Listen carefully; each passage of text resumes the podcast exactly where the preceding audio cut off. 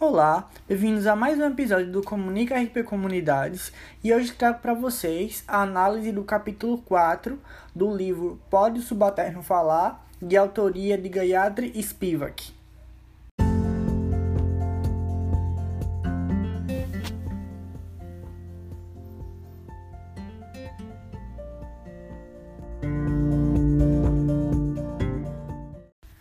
Me chamo Sérgio Túlio, sou estudante de Relações Públicas da Universidade Federal de Alagoas. Olá, eu sou Rogério Cordeiro, graduando em Relações Públicas pela Universidade Federal de Alagoas. Antes de começarmos a falar um pouco sobre o capítulo do livro, vamos citar sobre a autora Gayatri Spivak. Ela é uma crítica e teórica indiana, foi nascida em Calcutá e é professora do Departamento de Inglês e Literatura Comparada da Universidade de Columbia, em Nova York. Ela concentra seus estudos acadêmicos principalmente nas áreas de feminismo, marxismo, desconstrução e globalização. No capítulo em questão, Spivak aponta o período de colonialismo como a base da cultura da opressão por parte dos brancos. Esse período fica marcado também pelo imperialismo, que por sua vez impulsiona o patriarcado, onde especialmente homens brancos exercem a dominação. O período é marcado ainda pela submissão do outro e a marginalização das colônias. O colonialismo é um período difícil para as mulheres, pois o papel delas é subestimado e suprimido, e as mesmas não encontram local de fala.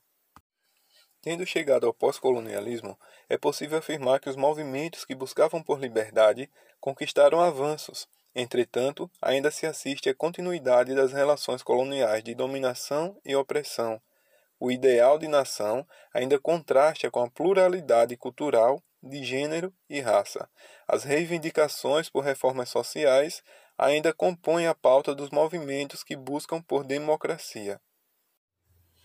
O uso dos poderes religioso e militar, somado ao poder de representação, formam o símbolo da dominação por parte do Ocidente sobre o resto do mundo.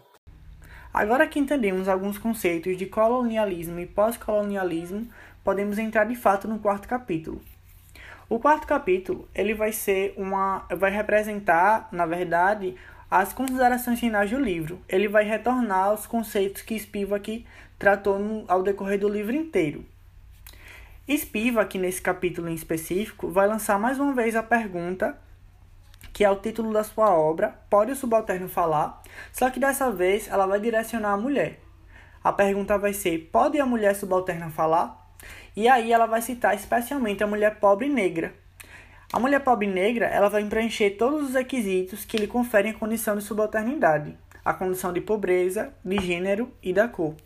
Isso vai fazer com que a mulher negra ela permaneça no lugar que foi lhe demarcado ideologicamente pela sociedade e que foi reservado para ela também. Esse lugar não é central, mas esse lugar é periférico. E refletindo sobre essa questão da subalternidade feminina, a autora vai chamar a atenção para a marginalização da mulher que sofre no cenário da produção colonial, que é dominado pelo homem.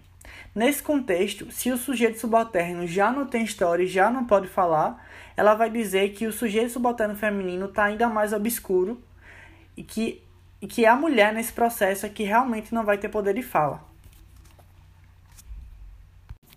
Spivak vai falar que participar do trabalho antissexista, ou podemos chamar de feminista também, entre as mulheres de cor ou as mulheres sob pressão de classe, deve estar inegavelmente na pauta do dia, ou seja, todas as pessoas, principalmente as mulheres, devem falar sobre trabalho feminista.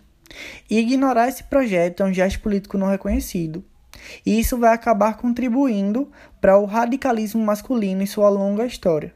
Ao insistir na produção desse sujeito imperialista que citamos no começo da apresentação, e ao elaborar as considerações, né, que ela fala sobre pode o subalterno falar e também pode a mulher subalterna falar, ela vai recorrer ao ritual hindu das viúvas, que se refere ao sati.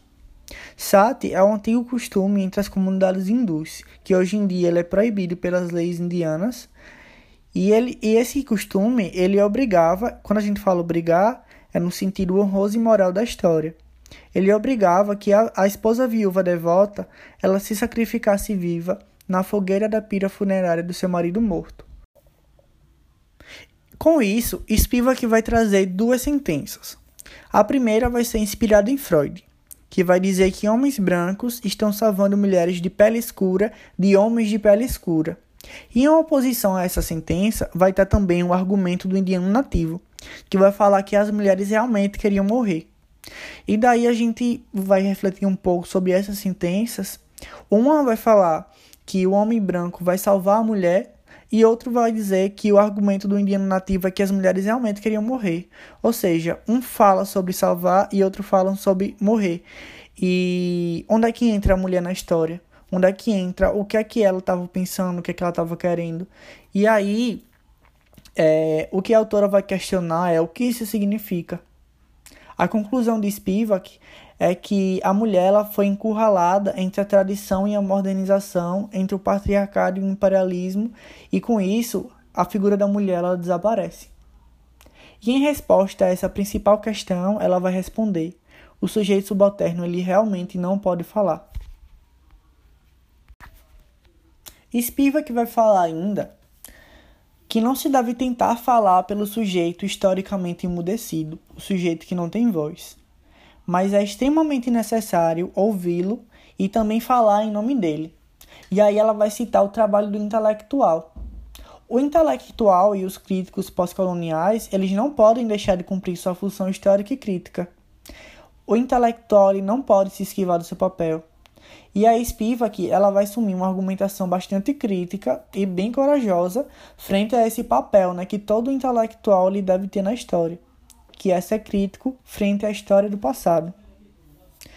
E aí, o papel que Spivak vai assumir de destaque, é, ela vai assumir um papel extremamente importante por trazer esse debate das teorias pós-estruturalistas e também pós-coloniais sobre questões que realmente importam. E aí, falando sobre a constatação desse poder masculino no âmbito da produção colonial, ela vai sinalizar que refletir sobre essa mudez feminina ela não pode restringir a uma simples questão idealista, mas deve ser feito um exercício de fala e que a mulher ela deve ser reposicionada na sociedade e no espaço social. E daí a conclusão do capítulo é que nesse cenário a conclusão do capítulo, portanto, é que silêncio é resistência. Onde haver silêncio, vai haver resistência.